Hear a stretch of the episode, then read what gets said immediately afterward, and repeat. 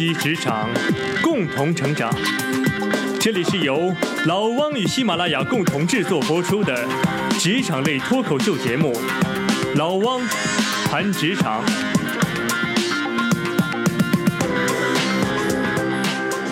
大家好，我是老汪。在我们以前的节目中呢，经常提到 BAT，尤其经常提到阿里巴巴啊。说起来，对于阿里巴巴也算是一往情深了啊。那这一期节目呢，我们邀请到了曾经在阿里巴巴工作过的姜大为同学啊。大为同学呢是支付宝当年的财务负责人，现在呢他是售咖网络的创始人兼 CEO。对于阿里这样一家万众瞩目的公司啊，从外界各个角度的报道都已经很多了。那今天呢，我特别想邀请啊大为同学从一个内部员工的视角来给我们展开和揭示一下啊，到底在阿里工作是一种什么样的体验？会包括啊这么几个方面的问题。大为同学自己总结啊，他说在阿里工作啊，感觉世界都是反的。所以我们来听一听为啥世界是反的，他是怎么反过来的？阿里巴巴是如何在它的企业内部管理来实践啊去中心化啊共享经济这样的一些互联网的新玩法，这样的一些管理理念的？我们作为一个外面的旁观者啊，经常会提到阿里巴巴招人的一个标准，叫做很傻、很天真、很猛、很持久。我也特别特别想听内部的员工是怎么看待这种招人标准的。其实我最想八卦的一部分呢，就是作为曾经的阿里高管。和马云一起工作的时候有什么样的体会？大卫同学呢跟我讲了一个，有一次他参加战略规划会议啊，听马云讲了一个让他觉得五雷轰顶的点子。具体的这些内容啊，请大家收听我们接下来的这期节目。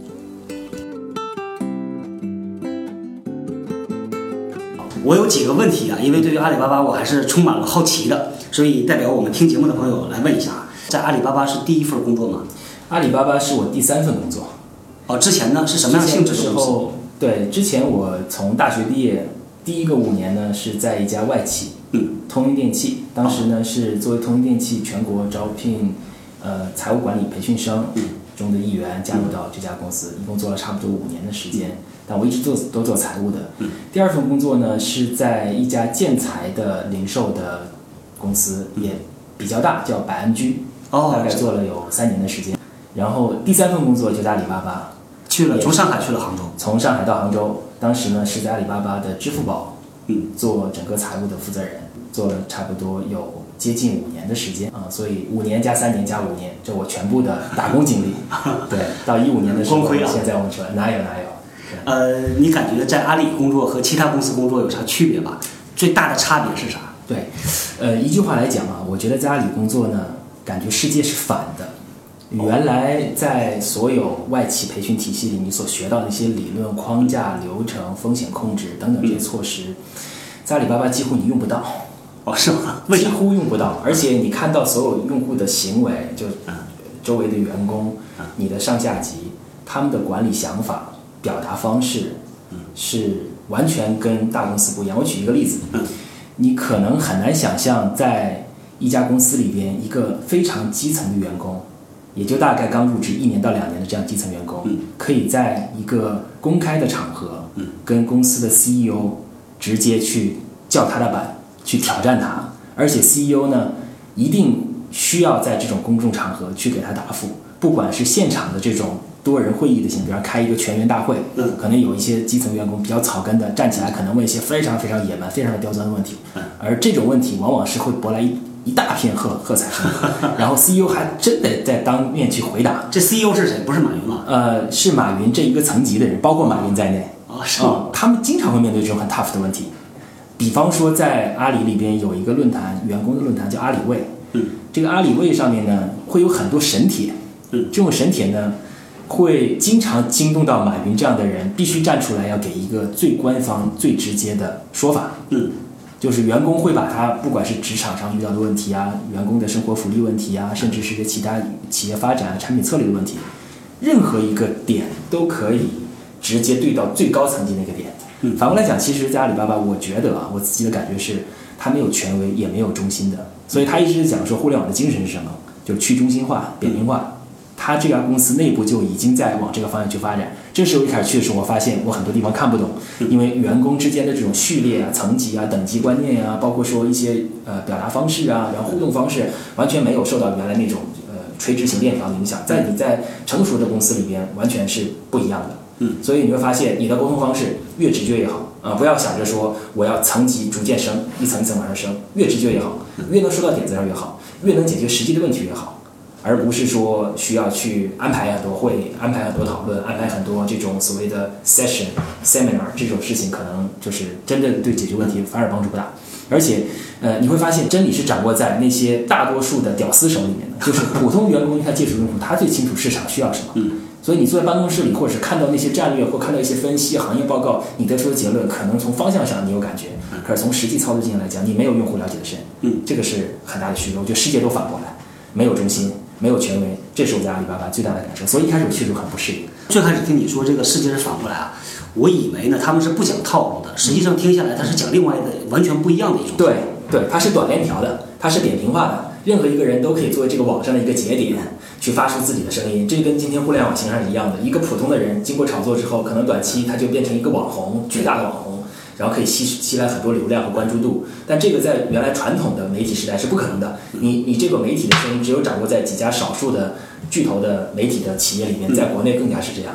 但现在完全开放出来，点名花，任何一个人都有机会成为。我觉得这机会就开放给所有人，所以呢，真理或者真相更容易被冒出来。嗯，这就是在阿里看到的情况。啊，哎，从你的经验来看，你觉得未来的企业是不是要走阿里这条路呢？我在阿里里面碰到比较有颠覆性的一个说法，到今天可能听上去比之前还稍微弱一点了，但当年我听到绝对是五雷轰顶的颠覆。他说以后公司的形式是不会存在的，社会的协作呢是通过网状的方式来协作，所有的组织是弹性组织或者软组织，管理形式上的话不会存在说我需要一个实体的公司，然后有员工去跟公司签一个劳动合同。在劳动合同期限之内，你完成你工作的职责，我付给你薪水。所有人的能力贡献都是按照时段自己去分包出去的。嗯，他不会把自己按照一个长期全职的方式贡献或者是锁定在某一家公司里边。而一家公司所需要调动的社会资源也不再是单一性质的，就是我就是这个岗位招财务，这个岗位招技术，这个岗位招销售，所以我就按照这种职能去找。每个人的话可以碎片化的把自己能力和时间贡献出来。这个是我三年前在阿里巴巴听到的，而且是阿里巴巴集团的一个非常资深管战略的一个呃负责人，他讲到这样的话。当时我不理解，后来我慢慢越来越理解。这个事儿如果套到现在的时下比较流行的说法，叫共享经济。对，你可以看到自己的车、房子、时间、劳动力都可以不断被碎片化分享出来。嗯，而当全社会都这么干的时候，这个是一个巨大的供给量。所以在阿里，我可以举一个例子啊。呃，现实当中呢，很多人都会说，哎，我们公司要招一个什么什么团队，比方说客服，嗯，打电话接电话的这种，都会想的是说，我得找一个二线城市，有非常大的场地，在那儿找最便宜的劳动力，然后把他们圈起来，每天去接电话，三班倒。可是阿里不是这么干的，他虽然在杭州，但是在三年前、四年前的时候，他就已经有一个叫云客服的东西。这个云客服的云是什么意思呢？并不是一个智能机器人，跟 AI 没关系。我们今天讲的跟 AI 没关系，它也是一种劳动力的供应，但是它的供应呢是完全来自于社会。也就是说，因为支付宝账户里边有各种各样的用户碰到的问题，问题我可以分层。对于一些常规性的入门级的问题，其实它的爆发量啊，差不多占到了全部问题量的百分之四十到五十。嗯就很多小白型的问题是不需要专门的全职的客服人员就能够解决得掉的。那这些人从哪儿来呢？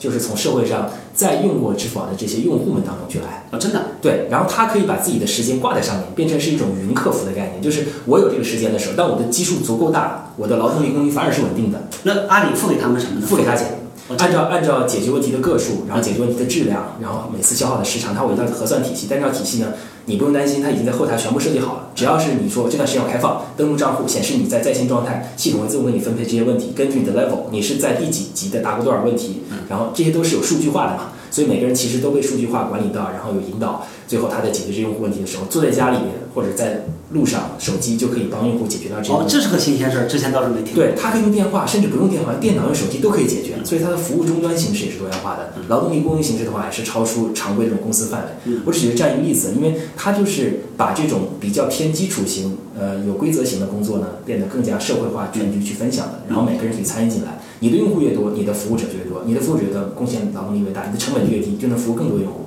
所以这个就是一个很自然的正循环。我相信将来就像这种形式，因为为呃公司的发展需求。可能从实体角度来讲，它越来越不依赖于说单一职能或者是几个职能的叠加，而是说真正是一个全局化的。你的用户既能给你带来用户的这种资源，同时能带来营销的资源，又能带来你口碑的传播。所以我觉得这些都是完全打通掉的。嗯，这个思路不错。我其实也是一个共享经济的建立用户。对对。因为早些年我记得很多公司都搞这个外包，嗯，还有一些专门的咨询公司就帮你这个公司把业务部门非常完整的切下来，然后交给另外一个公司。嗯。但现在同样是外包，我觉得这叫社会化。对，就是把这个事情不是包给具体的某一家公司，而是包给整个社会了。对，因为社会上有专门的有人会出力，对啊，有人出才能、出技术。对，这个事情我觉得比那个单纯的外包公司可能啊，未来那个市场要广阔很多。对，而且改变就业模式。对，而且呃，以前一直碰到的问题是说，如果我把这个业务包给一群人。这群人如果被别人挖墙脚怎么办？嗯，但是当我是共享经济，全社会都是你的劳动力供应的时候，就没人能挖你的墙角。嗯，因为每个人其实都已经在平台上已经形成沉淀的习惯。嗯，就像淘宝网上所有的商家已经在淘宝上，你说我腾讯开了一个呃 QQ 商城或是拍拍网，它根本就不可能把商户拉走的。嗯，反过来讲是一样的，微信上已经有那么多用户，阿里巴巴想花多少钱把这些用户拉到他的来往的钉钉上也是很难的。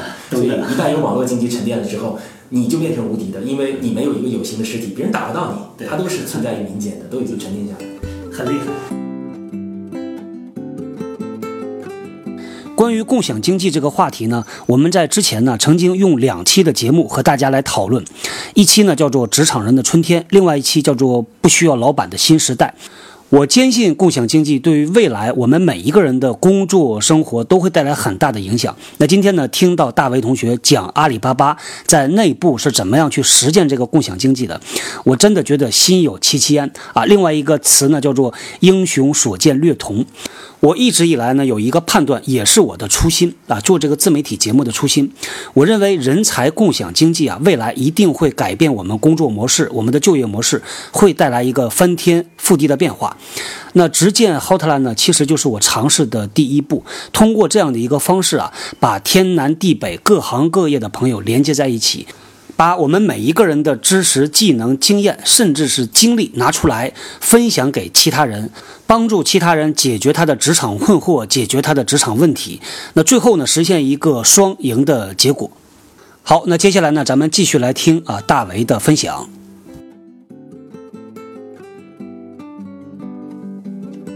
在微信公众号中复“直见活动”，获得本周线上活动信息，直见公集会。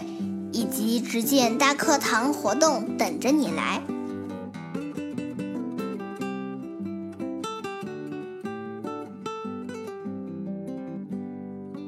外界看阿里的时候，很多人是觉得打鸡血打的特别厉害，嗯，尤其呢，他特别喜欢招应届毕业生，嗯，我不知道是不是真的，一会儿在你这儿验证一下，嗯嗯，我听说的是比较喜欢招这种一张白纸进去，因为比较好塑造啊，嗯，敲锣打鼓，带上大红花，然后这个就特别有干劲儿，嗯，大半夜的加班，而且我还听说阿里特别喜欢搞这种啊，就是各种各样的活动，嗯。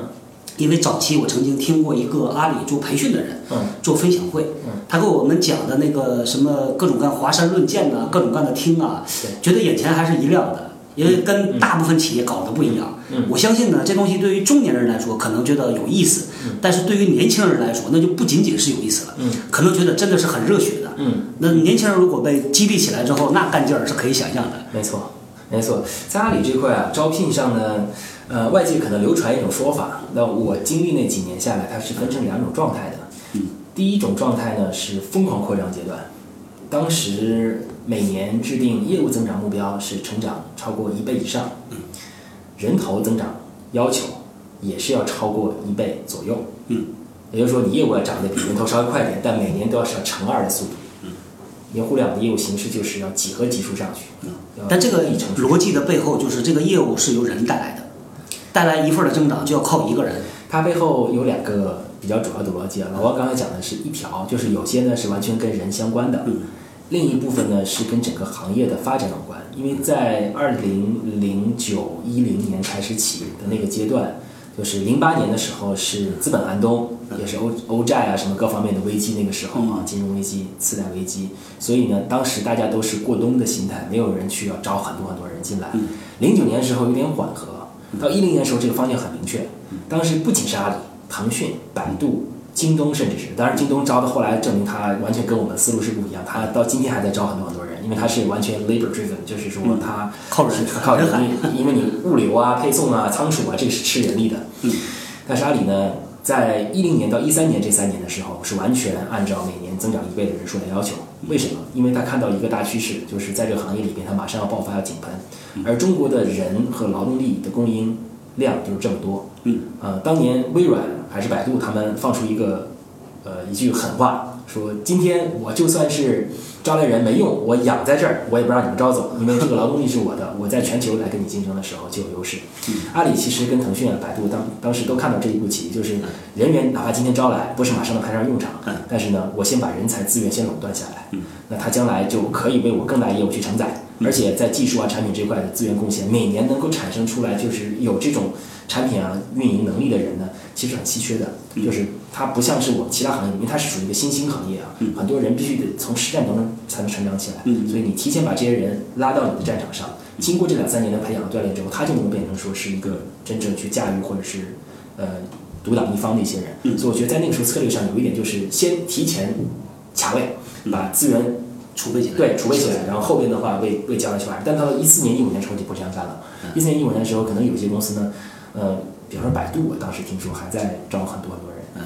但是阿里它没有这么干的原因，就是他已经发现，作为一个即将要上市的公司，一四年九月份上市的，呃，人数超过三万人，对于资本方来讲，可能不是一个很好的故事。第二，就是在内部管理上会出现各种各样的问题，因为各种体系和文化，阿里巴巴的业务线是比较多的，B to B 是最早的，然后淘宝，然后支付宝，阿里云计算，还有 OS 这些这些业务线，每一个业务单元它的起点和里面的人员，他们的文化。表面看都是阿里巴巴马云主张的那套文化，但事实上会有很多差别。所以当你人数扩张的时候，这种文化的差异或者是隔阂会显得更加明显，也不利于全员去管理。然后流动性上也会出现问题，因为就要导致说你招了这么多人，就需要更多的管理者。但是阿里巴巴又是一个去中心化的组织，所以他更希望说是用现在的工作手段，用文化、理念、价值观和商业模型去真正打拼市场，而不是靠人力去抓。他该卡的位人力已经。足够了，在未来的几年发展可能不是大问题，所以接下来他就应该怎么去深耕细作。当时一直在说要休养生息，从一三年开始起讲休养生息，并不是说业务上要休养生息，而是说在组织文化上、在人员成长上、在稳定性上要休养生息。因为你招人招太快，容易消化不良。三年你连续招了乘二乘二的人，那到第四年的时候，如果你还是乘二的话，这些人一定是消化不良，最后一定很多人会走，嗯，反而适得其反。你花了钱，效果是差的。我们把这种大量的招聘呢叫对水，对。呃，就是两个方面，第一个是组织文化，因为组织文化就像酿酒一样的，要很长时间才酿出来，这个味道是独特的。对。但是你大量的把一堆新的血液加进去啊，它就完全变成不一样了，就是就变淡了。第二种就是，我看到有些公司在大招聘的时候，他们标准会降低。嗯。他招进来很多，其实不见得是能够符合他那个要求的。对。因为为了抢人嘛。对。所以这时候就叫急功出出超活。对对对对。阿里遇到这个问题了吗？当时，呃，包括当年最早在校招这块是花了很大心思的，而且全业务线都要校招，不仅是技术啊，呃，包括像后台的财务啊，很多也是从校招去入手的，因为觉得这块资源呢相对来说人数供应比较稳定，而且成本相对比较实惠。但到后边的话，可能在去年还是前年的时候，互联网几家巨头也都爆出这个消息，说校招这一块会砍掉，会缩减。然后引起一些舆论上的不好的声音，但事实上背后的道理是说，现在在公司的人员的数量供给方面，呃，可能不是最着急的，而且呢，在业务成长方面的话，反而是因为需要有更多有实操经验的人，快速能够去解决业务问题，所以他才直接转向这些社会性招聘，嗯，对，社会招聘，然后并且是有相关领域经验的，而且我的感觉就是，原来进阿里巴巴呢。只要是你有点相关经验的话，看着你的文化价值观像个正常人，觉得你应该有很大概率能够留下来并且成长起来。可是到后面的时候呢，又是要看你要能够解决这方面的实操的能力，同时在价值观上要对互联网这块啊，对开放的心态要去要。第三就是你要跟文跟企业内部员工的气味啊，chemistry 要要非常协调。呃，而且呢，还能吃苦耐劳，所以原来就是基本上看是一个学生，普通学生好一点就行。今天必须招一个三好甚至五好学生才能进来，而且呢，进来之后想要留存下来，也要经历很多挑战，因为业务单元现在发展已经非常快，非常稳定。然后后边就是导致说，呃，他也发现招来的一些外边的职场里边多年打拼的人，虽然有这么多门槛啊，到最后留存也是一个大问题。嗯，就是现在因为阿里文化发展到比较独特，而跟外边的这个对接上啊，所以它需要有很多这种磨合的工作，它就不从数量上去去。这就是两个江湖了。对一个是淡水的，一个是咸水的。对对对从这边拎条鱼放进去，对折腾几下就废掉了。对对对对对对，没错没错。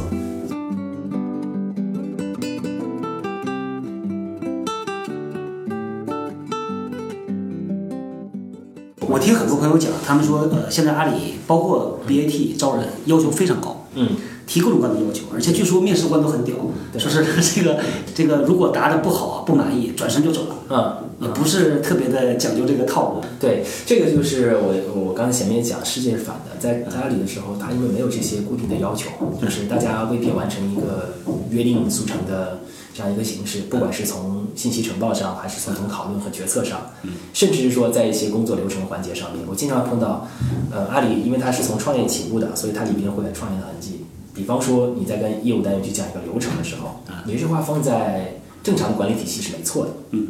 但是业务可能会给你反过来讲一句话，他说：“你们作为公司，呃，从就是财务管理或流程管理、风险控制角度来讲，提上的观点能能理解，嗯，但是我们在实际操作当中不能接受，嗯，对，因为我们是站在战场最前端的人，嗯，你一定要让能够听见战火的声音来做决策，而不是在大本营的人通过一些仪表盘来做的决策。”啊，这话说的好有劲儿啊！对对，他他说他们因为离市场更近，他看到一些问题，嗯，只要是不违反公司的价值观、道德底线，或者是公司的一些法律法规啊什么的前提下，呃，灵活度其实他们是非常非常希望能够掌握在他们手里面。这个可能不是从权力竞争的角度，而是说真正能够从业务上去拿单，然后去获取用户这方面去做很多这样的事情。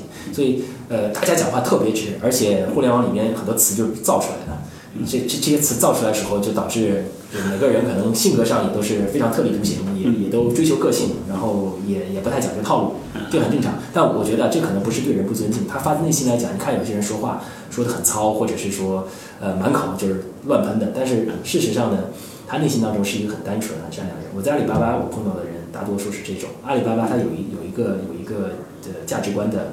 一句话叫做“很傻很天真，很猛很持久”，就是说他希望他的员工呢，不要不要去怀有那种比较说呃想的太复杂，搞官场、办公室政治的这些东西，因为大家简单，所以信任起来才容易。嗯，对。这句话流传很很广，据说就是阿里招人的标准，很傻很天真，对，很猛很持久。对，就是好多人其实，在阿里他不觉得说我是属于这种类型的，出来才发现其实。他的因为原来的环境里面，大家已经形成这种习惯，就是我说话确实很直接，我也没有任何恶意，你不要从我的话判断我的人。但是出来的时候完全不一样的，别人可能大家会觉得，哎，你现在讲这个话什么意思？你肯定不只是这个意思，你肯定有别的想法，而且你说话这么给力，那肯定是对我这边有点什么。所以我觉得在阿里出来的人呢，他确实像说进来的时候适应很难，出去时候适应也不容易，也不容易，也不容易。但在里面的时候，你就感觉其实大家都这种风格，就是。你你不是这种风格，其实你也会很难受。嗯，呃，别人看到你不是这风格，他跟你沟通也会很难受，因为他也不好意思搞得太猛。所以一开始进去的人呢，他他需要经过两个三个月的时间，包括一开始破冰啊，其实这这个在职场里很多，但在阿里里面破冰做的是比较狠的，或者说在互联网公司里都大家都比较狠。嗯。问的问题都是让你这一辈子你觉得这么隐私 的问题你也问，经常问第一次是吧？呃，就是各种第一次，然后包括你 x x x x 前前前前前的都会帮你去问，包括你碰到最尴尬、最倒霉，或者是呃以前最糗、最囧，然后而且还得不仅是当时的糗和囧。呃，在那一刻的时候，可能让你做一件非常出格的事儿，有可能，但是不影响他人的啊，就是比较，呃，搞怪或比较作的一件事儿。因为这样的话，就让你迅速把你身上这层盔甲拿下去。对对对，让你把面具摘掉。每个人的话就是脱光了，就是这样。哎，我们也都脱光，你也脱光，我们都是进澡堂子，对吧？就这种感觉，而不是说我跟你坐在一个谈判桌面前，你穿着西装，我也穿着西装，然后大家再慢慢聊聊来聊去的话，还不知道对方在想什么。对，这个就是郭德纲训徒弟的手段。据说不是他所有的新的徒弟要给他喂两年狗吗？对对对，就是就是叫打碎了重构，对，把你原来固有的你认为的那个对的和好的标准全给你扔到地上摔碎。对，之后如果你能爬得起来，你自己重新建立一套体系，你再进来玩，没错，的话就不要进来。没错没错。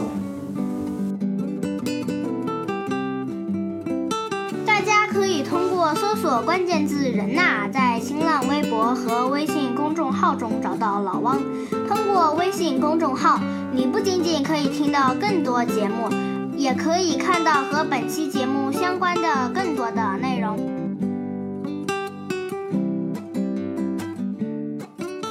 你们在那个阿里工作，平时见马云的机会多吧？我一年应该能见个十次左右。什么场合呢？开会、吃饭还是怎么着？呃，各种场合都有。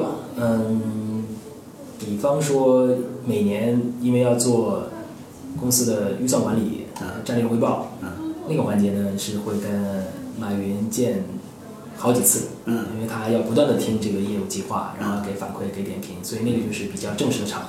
嗯，也比较随意的场合呢，他现在来的公司比原来要少。最早的时候，我第一年去，我第一次在过元旦的时候，十二月三十一号的下午。然后突然呢，就是那两天我们正好加班加的很厉害，突然就是我们的楼层一声尖叫，我以为出了什么事情呢，就是员工是不是说碰到什么特特别是，呃说是马云来了，马云来了，可以想象。对，然后大家就抢着跟他拍照，当年手机也没现在这么发达啊，然后大家觉得机会不多，就整个楼层的人都跑过来了，大概有五六十号人，然后马云呢其实身材不高，然后也比较瘦，嗯。当时大家就很激动、很兴奋，跟他在一起拍。拍完之后呢，大家拿照片一看，说：“哎，这张照片马云跑哪里去了？因为人太多，马云挤在里面，完全看不到。”对，所以当时印象就是说，普通员工呢也会有机会见得到，但是呢，就是见到时候依然很兴奋。包括跟马云在开一些员工年会的时候，他会每次去讲内部有有讲话。嗯，我在一零年时候第一次听，我当时觉得特别特别振奋。嗯，原来呢，总觉得这个人在就在机场里面讲讲。在电视上讲讲 是，嗯，在各种 CCTV 的台里面去讲，但是真正你现场去听的时候，他完全没有任何 PPT。他说我的演讲风格就是不做 PPT，这就是一种风格，而且他也没有什么演讲稿，中间也不会停顿，甚至他是完全自由发挥的。他会把他自己当时的感受，他是一个非常感性，但是呢语言很犀利，逻辑很严谨，而且会有非常有煽动力的一个人。嗯，在现场几千人、上万人在讲完之后，每个人我敢保证他都热血沸腾的。就他讲那个事情是你从来没想象过，但你一听你觉得这就是我想要的，就这种感觉，这就是领袖气质、人格魅力，就完全完全就是你通过电视啊或什么的，隔着一层屏幕是感觉不到的，必须在现场你听到他讲的话，包括就是我们在谈一些战略会的时候，每次看到马云进来那一刻，整个会场的气氛气场完全被他给就是压掉了，他的那种感觉，呃，一进来气定神闲的样子，包括他对一些问题的思考，嗯。他不是在战略上讲很多很多的人，嗯，可能对外还讲很多，但对内的时候呢，你讲他听，但是呢，讲到可能他自己有一些不同想法的时候，他会直接讲，但是不给你长篇大论，他会讲几个非常重要的地方，嗯，或者是在每次汇报结束之后呢，他拿大概三到五分钟评点一下你这业务单元，他会提一些非常非常让你觉得，呃。我们做业务的人是不敢去想，但是他敢去说那些话，因为他是马云，所以他可以这么说。比方说有一年我们在做 那个天猫国际的这块业务对话的时候，就说到怎么样能够把天猫国际这个事儿一炮打响。嗯，马云当时提了个想法，说我明年有可能会跟朴槿惠有几次见面的机会，去韩国嘛，当时就说韩国什么最特殊，然后他说，要不然化妆品，要不然去整容这些行业是韩国有特色的。马云说：“你们说这些都不对，而且离老百姓的消费层级太远。我们应该在双十一的时候搞一个更加接地气的，说我们把韩国的所有的泡菜买光，它三三天的量，让韩国人民在三天之内是买不到泡菜的。这个事情就搞大了。然后为什么一个国家的泡菜会断供应三天？就是阿里巴巴的一个双十一搞的。那你这个事情就一下就搞火了。他们听了之后说：我们怎么没想到这么好的营销创意呢？确实是。”当然，他也是因为有这种视野，包括跟高层之间的关系。说三天断这个其实也不太可能，但是意思就是说，很可能很多货架都被抢光了，很多供应量都是跑到中国来了。这样一个事件，既是帮我们在做双十一，同时在做营销，同时又在国家层面的话，能够看，哎，我跟你韩国带来多少出口呢？我一家公司对你一个国家的贡献就有这么大。所以这个就是互联网经济，然后他怎么去把它变成是一种非常老百姓能听懂的表达形式？一句话能说清楚，韩国三天泡菜断了，就这么一件事情，那谁搞的？阿里巴巴搞的。事情出来，这个确实是厉害啊！对，确实厉害。有机会跟他见面，有机会跟他聊一聊，我觉得也是不错的一个人生收获。没错，没错，没错。他他对很多问题的看法呢，就是跟他的人的长相是一样的，很颠覆你，真的很颠覆。他说的话，你认为对的东西，他往往会从另外一个非常思辨的角度去考虑。我觉得这个例子特别有用，以后有机会我们可以再展开讲一讲。对。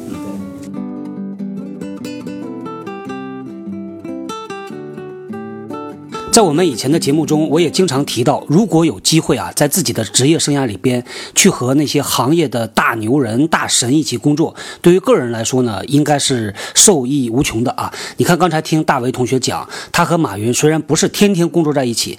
但是呢，当有机会一起工作，哪怕这个时间不是很长，那这也是一种非常非常宝贵的经验。我一直认为呢，在这样的一个新时代下，我们原来用的那些管理方法论呐、那些管理最佳实践呐，其实都应该不断的被升级。有一些该淘汰就要淘汰。在以前的节目里呢，我经常提到的是一个策略规划。对于很多传统公司来说呢，是很依赖这种策略规划的。三年一个大规划，一年一个小规划。那咱们接下来呢，听一听大为同学分享，在阿里巴巴他们是怎么样做这个策略规划的？策略对于他们来说和传统公司有什么样的不同？好，那咱们来听下面一段。呃，互联网里面我们一直讲说最多做一年的预算和战略计划，嗯，但是呢，真正执行起来最多做仨月的，甚至是做两个星期的。我碰到好多这样，就是你先做两个星期看看，我们投了钱好或不好，不好的话停掉，如果好的话继续加大做，就是要快速试错。就是在这种层面上体现比较多，所以以前经常讲，就是我在大企业在同一天期的时候说，至少一年做一个一年预算，然后在一年的一半的时候做一个三年到五年规划。嗯，当时我觉得哇，一年做两次这样的事情，而且三年的里面包含了一年是之前的，另外两年额外加出来，那不就是拍拍脑袋再把数字放一放吗？然后几个老板把一个大趋势往里放。那今天看，如果放互联网，这完全就是浪费时间。对，又没有人发展太快，没有人预测的，对，看不到半年的时间，呃都已经算很远见的了。嗯，对。我也觉得这也是一个趋势。现在很多公司做这个什么战略规划呀，对，未来呢肯定也像互联网公司这样，因为整个市场变得越来越动荡了。对，我之前做过好几期节目讲那个乌卡，也有人叫瓦卡的，就是未来的世界会变得更加的模糊、动荡、不确定。对，啊、对，所以策略这个东西呢，我估计越来越不好用。至于什么时候被淘汰掉，说不准。对，但起码呢，像有一些特别轻的公司，像这个小的，就是互联网公司、初创公司，估计已经把策略扔掉了。对对，我觉得就是从二战以后，美国商学院的那些 MBA 体系啊，商业教教材体系，他当时对公司这块总结啊、整理啊，呃，是非常详尽的。可是那个适应年代啊，估计到九十年代之后就已经过去了。对，两千年之后完全新，两千一零年之后完全是移动的时代了。我觉得他们应该还在补充教材的阶段，我感觉。对还在等着新的一代大师出现。呃，对对对，去给他们把这块知识体系再完善下来。嗯，呃，最后有一个问题啊，如果你在跟别人接触的时候啊，嗯，呃，见到一个人聊个十几分钟，你能判断出来这人以前在阿里做过吗？太能了，我觉得有几个特点啊。呃，如果是 BAT 出来的，呃，我基本上能听出阿里呢，他一定有这么几个特点啊。第一个特点是，他这个人啊，比较喜欢讲一些理想，讲一些美好的事情，讲情怀。对他他这个是马云给传下来的。嗯大家做的事情呢，不管你做大也好，做小也好，出不出名、赚不赚钱不重要，但是呢，一个事情出发点上必须得是有那种味道的才对。所以他讲的时候，他眉飞色舞，他觉得那事儿是真的，啊，他已经陷进去了。自己把自己先陶醉了。对对对，他觉得那个事情就是他一直想要的事情。嗯。第二个呢，特点就是他微信用的不好，这个也是 阿里出来的。就是阿里的人出来有个特点，因为那段时间是封闭起来，不让用微信，确实有过一段时间。嗯。所以微信上不管朋友圈也好，公众号也好，运营也好，推广也好，这方面的渠渠道和思路上是受限制的，起步也比较晚，而且一开始呢就天然的排斥说微信这个事儿不靠谱的，不要去搞了，它是一个通讯工具。但实际上今天做新媒体这块，然后自媒体也好，还是网红经济，这些都是跟微信有关系，它已经是个生态了，所以你你去回避它是回避不掉的，而且这里边学问大得很，所以阿里这边是个短板，确实是这样。有意思啊。对。回头我也看一下，来判断判断。对对对对对。呃，好，呃，谢谢大伟，今天这个聊得很开心。好，刚才你所听到的这一段录音呢，是我和售咖网络的创始人兼 CEO 江大为同学啊，我们两个一顿瞎扯啊，聊了一聊他在阿里巴巴的工作经历啊，剪出来的这么一段啊。其实呢，上个礼拜我们做的办公室大保健那个话题，邀请到的嘉宾六啊，营养顾问，他也是来自于售咖网络。大家呢，如果有瘦身方面的需求，可以去搜索啊，瘦咖，瘦就是胖瘦的瘦，咖就是咖啡的的。咖啊，微博、网站和微信公众号他们都有的。同时呢，大家如果想要约啊我们的营养顾问来给你制定一个个人的营养指导方案的话，也可以在我们的直见 Hotline 里边找到营养师六。啊，向他发起约谈邀请。我们在上个礼拜呢做了一次啊健康分享会，这个录像啊，大家可以在我们的人纳微信公众号里边通过菜单条找到。那预告一下，四月十号礼拜天晚上啊，我们做的在线分享会，分享嘉宾三里啊，他既在企业里边做财务，也在审计公司做财务，所以我们邀请他来讲一讲两个公司不同的体验啊，很多关于财务工作的经验分享。感兴趣的朋友可以在我们的微信公众号里边回复活动啊，就可以看到活动的入口。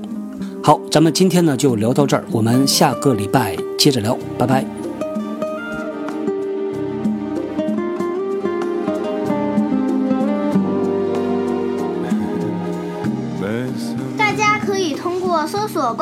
关键字“人呐”，在新浪微博和微信公众号中找到老汪。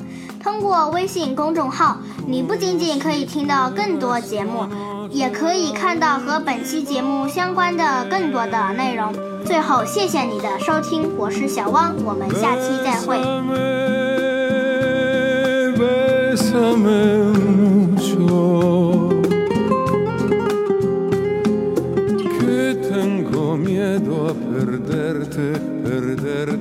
this